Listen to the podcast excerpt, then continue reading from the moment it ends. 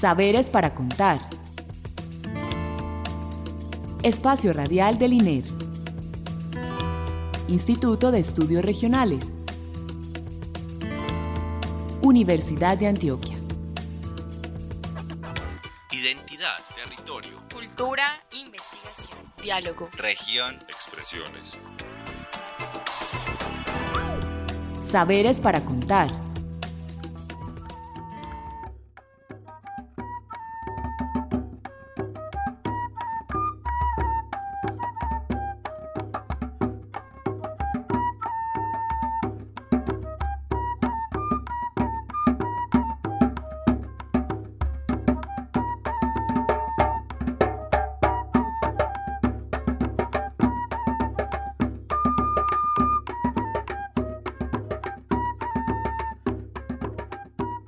Buenas noches.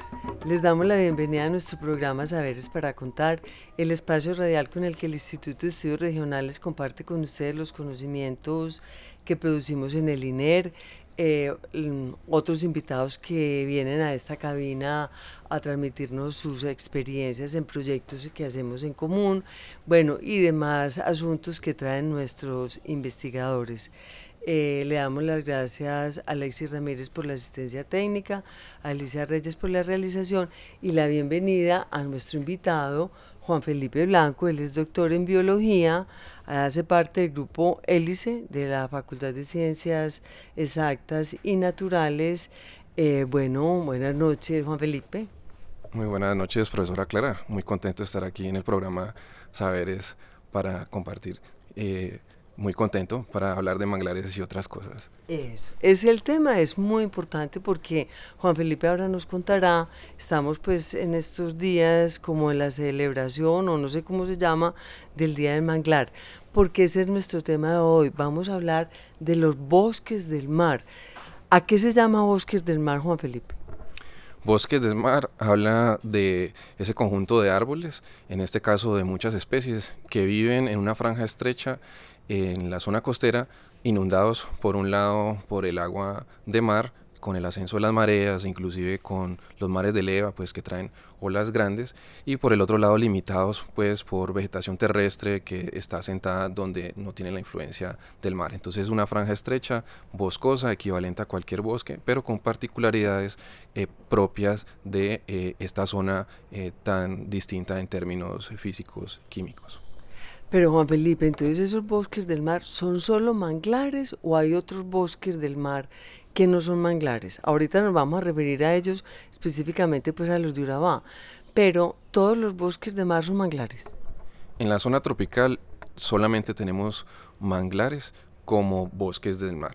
En zonas templadas por encima de los trópicos de Cáncer y, y, Capricornio hay otros bosques del mar, pero realmente son más pastizales o herbazales del mar, los cuales viven bajo las mismas condiciones del manglar, influenciados por el agua salobre, pero en la zona templada debido a que las temperaturas son mucho más bajas, pues las plantas están más estresadas. Por lo tanto, no se han seleccionado especies a través del tiempo evolutivo con un crecimiento leñoso, sino con un crecimiento arbustivo o herbáceo.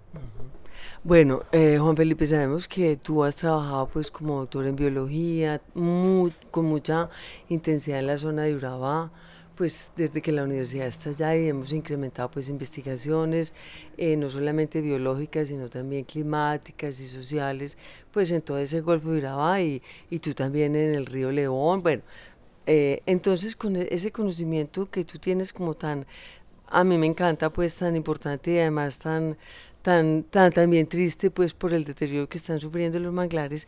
Cuéntanos específicamente por qué eh, hay un manglar como muy especial en Urabá, de qué se trata y qué lo diferencia de otros manglares. Ok, eh, para poder responderte tengo que precisar dos cosas. Cuando hacemos referencia a manglar, hacemos alusión al conjunto de árboles que eh, representa varias especies eh, de plantas. Entonces es el bosque y el bosque de manglar está compuesto por varias especies que llamamos mangles específicamente y las separamos de eh, especies no mangles que no estarían presentes en estos bosques. Entonces el Golfo de Urabá es especial en términos de sus manglares, de sus bosques, porque hay una de las áreas más extensas de todo el Caribe en las bocas del río Atrato, lo cual puedo explicar más adelante. Pero adicional a eso, también tenemos especies que eh, están en muy pocas partes del Caribe, eh, como el mangle piñuelo. El mangle piñuelo es la única especie em, descrita para la ciencia desde Colombia durante la época eh, eh, post-republicana, justo cuando Colombia se emancipó y empezaron pues las gestas de expedición botánica, expedición coreográfica y fue en esos momentos, en mediados de 1800, cuando se describe este mangle piñuelo en la costa pacífica y eh, posteriormente se empiezan a encontrar eh, poblaciones de piñuelo en el Caribe también.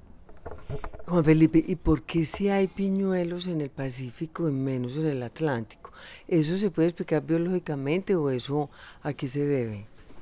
Eh, cuando vemos las especies en la actualidad de plantas y animales, tenemos que pensar que son el resultado de una historia eh, no solo evolutiva, o sea, el cambio de ellas a través del tiempo eh, por las variaciones genéticas que hay a través de las diferentes generaciones, sino porque también eh, la faz de la Tierra ha cambiado en su estructura geomorfológica.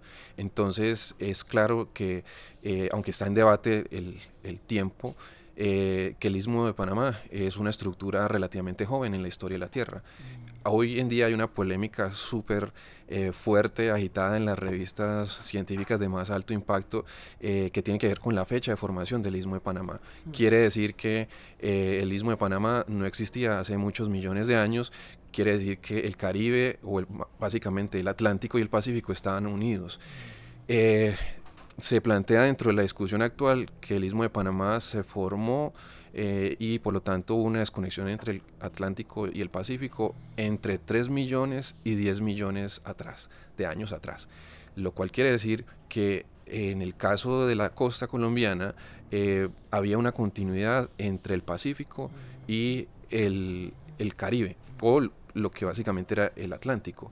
Entonces, eso podría explicar que eh, la población ancestral del mangle piñuelo y otras especies eh, era a lo largo de un continuo en la costa norte de Sudamérica. Bueno, eh, y además de estar en el Golfo de Urabá, ese piñuelo, ese mangle piñuelo, ¿dónde más está en el Caribe, Juan Felipe?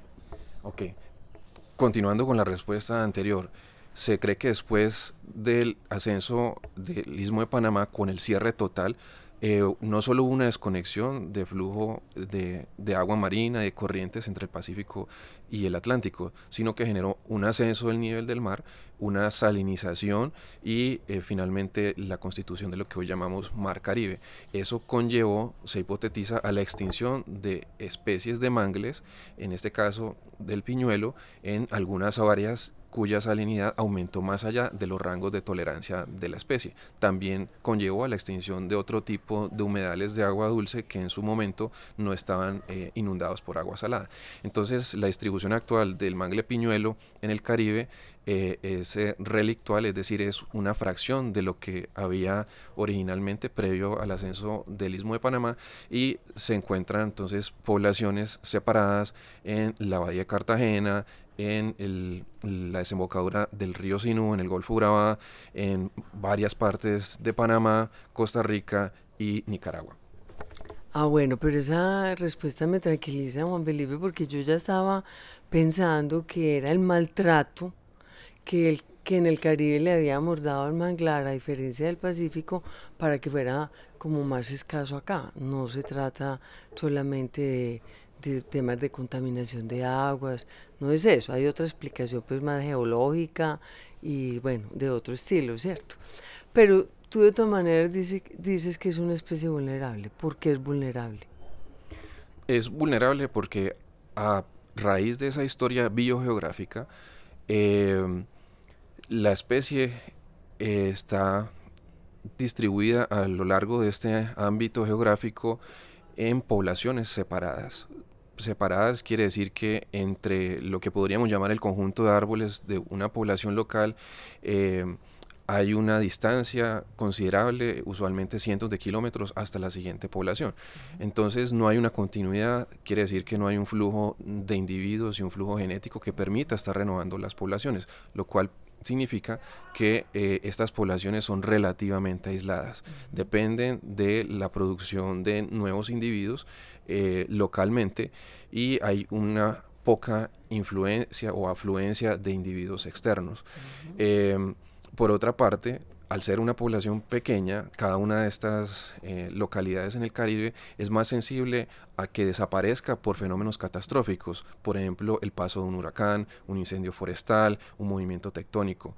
Y finalmente también son eh, sensibles de desaparición por influencia humana. Entonces los manglares son áreas en, su conjunto em, donde eh, se hace extracción, de madera, pero también eh, en muchos casos que están en conflictos con los usos, al, menos con los objetivos de uso que tiene el ser humano. Entonces por eso muchas áreas han sido deforestadas y infortunadamente las áreas donde hay eh, piñuelos han sido también afectadas en el caso de la bahía de Cartagena.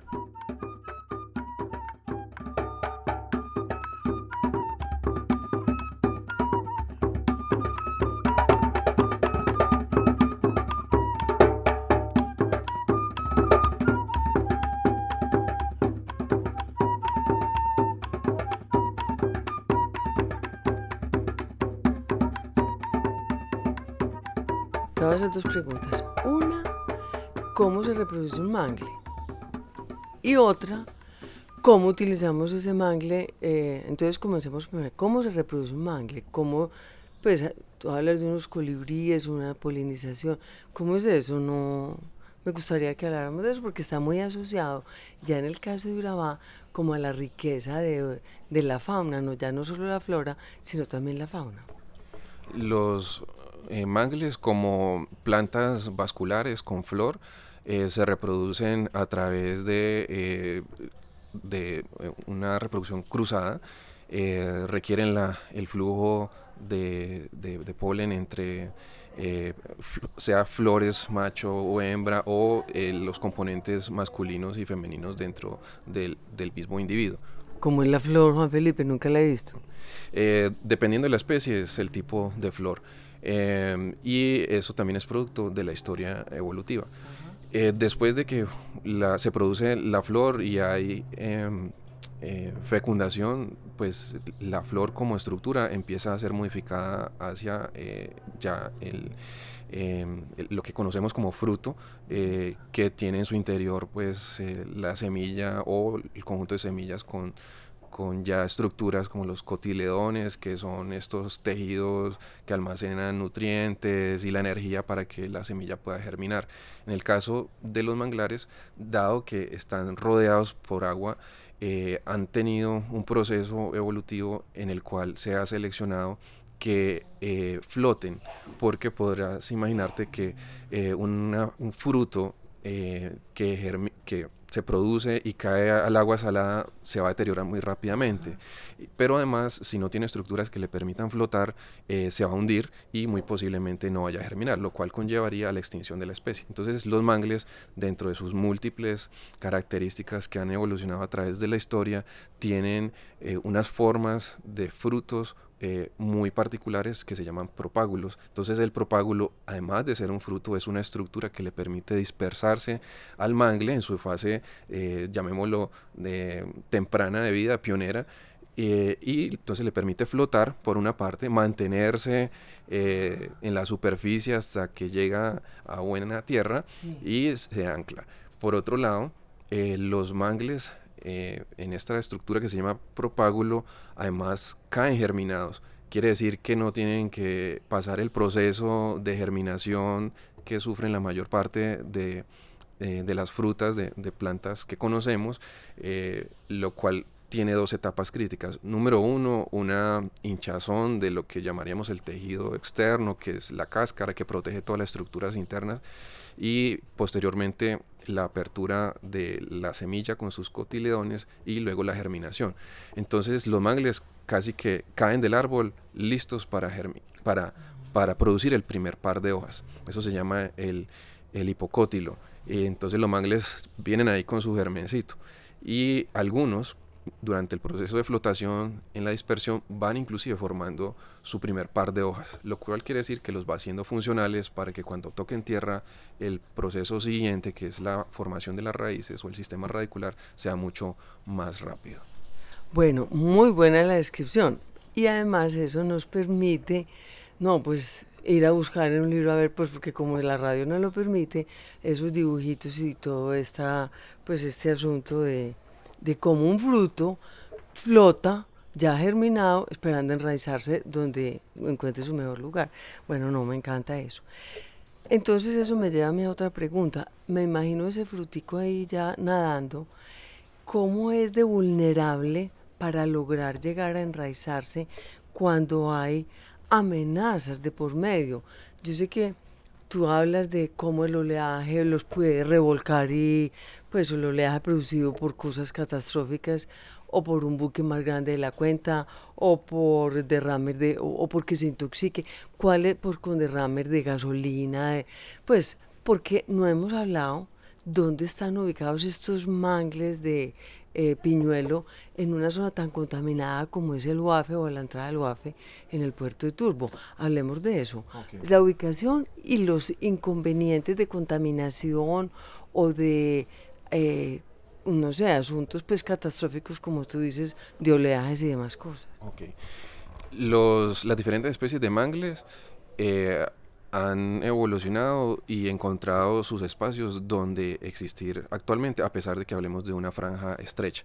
Entonces, así como eh, eh, en la intervención pasada te conté que había mangles con adaptaciones que le permitían flotar y permanecer eh, dispersándose durante mucho tiempo, hay otros como el mangle piñuelo, que es un mangle más de interior que no está tan adaptado para flotar.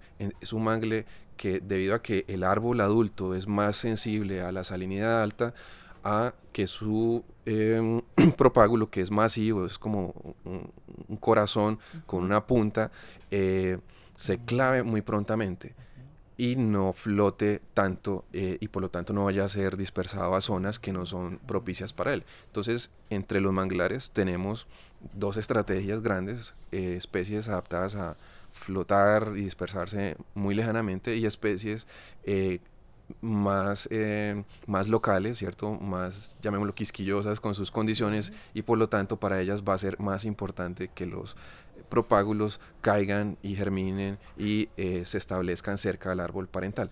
Eso quiere decir entonces que para eh, las diferentes, diferentes especies de mangles hay un cuello de botella en la vida que es ese estado de vida temprano ese estado de desarrollo temprano.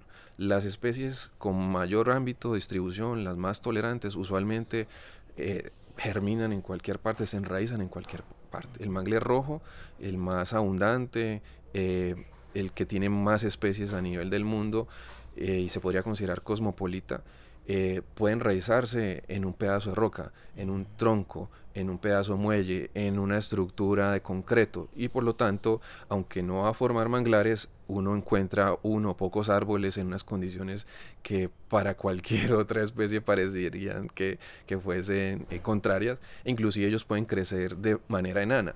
Entonces, eh, ese es un mangle muy ampliamente distribuido. Eh, obviamente, eh, en la medida que una costa sea más perturbada por tala o por basuras, hay menos oportunidades aún para este mangle que podríamos llamar supremamente resistente y cosmopolita. Por el otro lado, tenemos al mangle piñuelo. El mangle piñuelo tiene el cuello de botella de que no puede dispersarse mucho, por lo tanto no se puede asentar en muchas partes y por lo tanto depende que las condiciones donde está su población no sean modificadas. Esto quiere decir no sean talados eh, los manglares o no reciban demasiada basura o por el otro lado em, no cambien las condiciones oceanográficas, sea por eh, cuestiones naturales o antropogénicas. Por ejemplo, un derrame de petróleo sería catastrófico para una especie como el piñuelo. Eh, y finalmente, algo que no, no, he mencionado es que durante el proceso de polinización de la flor del piñuelo, eh, interviene un ave, eh, contrario a otras especies donde interviene el viento o simplemente eh, hay un proceso mecánico, en este caso el mangle piñuelo ha coevolucionado con un grupo de aves particulares que son los colibríes, que usualmente provienen de los bosques húmedos ubicados en la parte trasera de los manglares y entonces por lo tanto la historia de vida temprana de los piñuelos es supremamente linda y lo conecta con eh, una eh, especie también muy linda que es el colibrí que además es eh, uno de los emblemas de Colombia porque tenemos muchas especies de colibríes. Bueno, pero esa historia tan bonita y todo, ¿cuáles son como los problemas que le podría causar, por ejemplo, al mangle, la construcción de Puerto Antioquia, ¿cierto? El ingreso de buques más grandes por el oleaje. Pues, ¿cuáles son los riesgos que vamos a van a afrontar esos manglares y que vamos a hacer nosotros para protegerlos? Los manglares, em, al depender de una franja estrecha, eh, pues no tienen otro sitio donde distribuirse. Por lo tanto, en el caso de la construcción de un puerto, eh, podría haber afectaciones físicas y químicas de esta zona estrecha. Una afectación física puede estar inducida por el incremento del oleaje, sea de manera regular o de manera episódica. Uno, un incremento en la altura de ola de más de un metro significa que es una zona de erosión no solo un metro más alta, sino que se proyecta varios eh, decenas o cientos de metros tierra adentro, lo cual quiere decir que los mangles en la zona costera entre más cerca estén a una zona de alto tráfico o de cabotaje o de acercamiento de los buques son más sensibles. Por el otro lado está la afectación eh, química. Claro que donde hay puertos hay derrames de petróleo, sea crónicos o sea episódicos, por lo tanto eh, estos tal vez son eh, la mayor amenaza para los manglares, sea los altamente resilientes o resistentes como el mangle rojo o los más sensibles como el piñuelo. Una mancha de petróleo se puede extender decenas o cientos de kilómetros y puede permanecer dentro de los sedimentos por decenas o cientos de años. Básicamente eh, lo que nos muestra la experiencia de los diferentes derrames de petróleo es que eh, la marca queda, a pesar de que pueda recuperarse el manglar en algún sentido, los sedimentos quedan con petróleo. esa es pues, la, más triste. Bueno, entonces la pregunta siguiente es, ¿cómo hacer compatible como estas obras de infraestructura que sabemos que se están haciendo en Urabá con la, ambición que quisiéramos de hacer de ellos un área protegida. ¿Es posible que los mangles sean protegidos o cuál la o qué dificultades hay, cómo es esa tensión, quién gana ahí, cómo es ese forcejeo, Juan Felipe? El desarrollo de las actividades económicas eh, humanas en la zona costera conlleva tensiones, como tú lo mencionas, eh, y las tensiones deben ser solucionadas a la luz de lo que se quiere ganar y lo que se está dispuesto a perder. En este caso, creo que debemos sopesar eh, lo que ganamos con una actividad portuaria y lo que perdemos con un patrimonio natural, pero además una oportunidad de sostenibilidad y de negocios verdes como el manglar. Entre más alejada esté la actividad portuaria de una zona de alto valor natural como eh, el atrato, pues eh, mucho más garantía hay de que los impactos sean menores.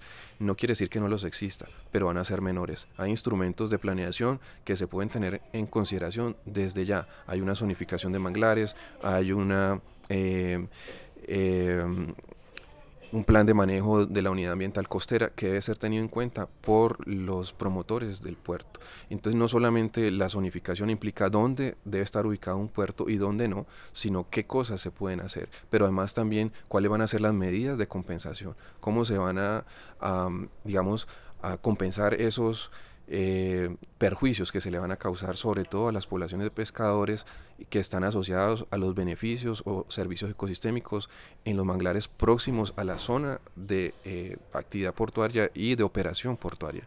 Pero también cuáles van a ser las compensaciones para los posibles efectos negativos en zonas más alejadas, en este caso las bocas del delta del río Atrato, que yo lo digo siempre abiertamente, es la joya de la corona y hoy en día estamos defendiendo que es tal vez eh, la última zona salvaje o de mayor eh, valor natural en el Caribe colombiano. Y cuando tú dices bocas de atrato, ¿se está refiriendo a las que hay en el Suriquí o, en otra parte específicamente? pues, y además otra pregunta, ¿tiene algo que ver como un consuelo que las corrientes ayuden a como a, como a disminuir los efectos que van a tener, porque el puerto ya es un hecho, ¿cierto? Entonces, como a disminuir las corrientes, pues los efectos por medio de las corrientes de, de los derrames o de, o de los oleajes que van a causar, como nos explicabas ahora. El, cuando hago referencia a las bocas del atrato, em, estoy mostrando un sistema del Taico, un sistema que es la desembocadura del río Atrato. Son 3.800 hectáreas. Ese es un sistema. El río Suriquí es la parte eh, sur de Bahía Colombia, del Golfo Urabá, y aunque no es el mismo, están asociados. Suriquí está protegido por una figura eh, departamental, eh, Bocas del Atrato no, pero es un consejo comunitario negro, o sea que tiene una figura legal que eh, evita actividad portuaria en ese territorio. Entonces esas son dos zonas que están alejadas y que podrían entonces mantener su condición a pesar de la operación del, del puerto.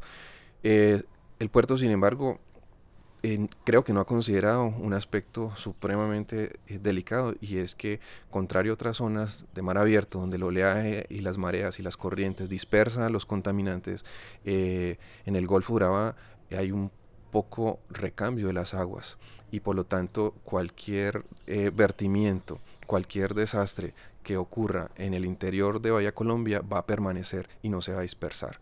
Eh, los eh, ingenieros oceanográficos y los oceanógrafos que han trabajado en Urabá tienen claro eso. La Universidad Nacional de Colombia tiene una trayectoria supremamente larga haciendo modelamientos y estudios y es claro que es una zona muy sensible desde el punto de vista oceanográfico. Entonces, para terminar, Juan Felipe, ¿qué podemos hacer con esta situación? O sea, ¿vamos a perder el manglares o qué vamos a hacer? Eh, cuando se afirma que el, puerto es un hecho, o los puertos son un hecho, eh, como academia creo que deberíamos eh, reclamar de que esos hechos se tienen que traducir en otros hechos, y es un manejo ambiental pero también un programa de atención de emergencias y un sistema de compensaciones. Eso, si no se hace ya, va a ser sujeto de demandas, va a ser sujeto de muchas pérdidas o inclusive de un movimiento social grande, no solo de pescadores, sino de los habitantes, porque es claro que no se le va a ofrecer trabajo a todas las personas que viven en este momento de la pesca ahora en una actividad portuaria. Por lo tanto, eh, yo diría que el llamado urgente es a que desde la gobernación, las autoridades municipales y obviamente los promotores de los proyectos portuarios se sienten a dialogar con las comunidades y traigan a la mesa a la academia para que pueda ser el intermediario, pero además el, el asesor permanente y el que dicte cómo podemos conciliar eh, esa actividad portuaria con los servicios ecosistémicos que presentan los manglares y además la sostenibilidad de las comunidades de pescadores. Bueno, Juan Felipe, se nos quedó la mitad de la de las preguntas por hacerte porque es demasiada información y conocimiento. O sea que pues nos tenemos que despedir dándole las gracias a Juan Felipe Blanco por su participación en este programa, a Alexis Ramírez por la asistencia técnica, a Alicia Reyes por la realización. Estuvo con ustedes en la conducción Clara Inés Aramburo. Feliz noche Juan Felipe. Muchas gracias Clara y a nuestros radioescuchas. Muy buenas noches y que eh, sepan que tenemos manglares en Antioquia que vale la pena cuidar. Obviamente, ese es un llamado de atención, un campanazo muy importante. Bueno, muchas gracias. Recuerden que pueden escribirnos a saberes. También estamos en Facebook y en Twitter. Eh, bueno, feliz noche y muchas gracias.